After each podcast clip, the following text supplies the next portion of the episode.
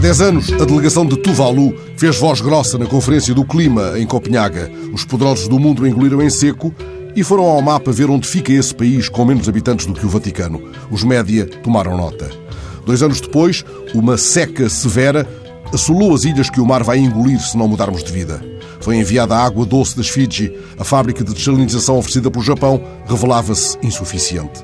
Um repórter do jornal O Globo foi por essa ocasião ao Tuvalu e descreveu um país com os dias contados. A reportagem dele começava assim: Em Tuvalu diz-se que tudo vem da água. A água de onde tudo vem sobe agora até aos joelhos de um homem que já viu muito. É conhecida a sua paixão pelas viagens, meticulosamente preparadas, mas ele confirmou no pó do mundo a tese de Vitor Hugo de que viajar é nascer e morrer a todo instante. Bastariam a António Guterres as viagens que fez durante os 10 anos de alto comissário das Nações Unidas para os Refugiados.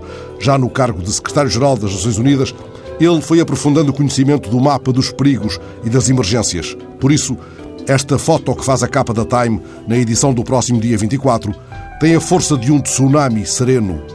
Os jornais fizeram os seus títulos Guterres com água pelos joelhos, com água por cima dos joelhos, de fato e com água pelos joelhos, ou na corrida contra o tempo do planeta que se afunda. Nenhum título fala, entretanto, do olhar dele. Do modo como o olhar dele nos diz que estamos todos com água pelos joelhos. Do modo como o olhar dele, inesperadamente duro, de uma dureza que ainda acolhe a sensatez, nos diz mais do que as palavras expressam. As palavras dele dizem Todos sabemos o que tem de ser feito. As palavras dele dizem não é uma questão de diplomacia. O que ele nos mostra é ainda o pântano. Cesarini falou disso de outra maneira quando escreveu sobre o país onde os homens são só até ao joelho e o joelho, que bom, é só até à ilharga. Olhai, por favor, para o olhar deste homem.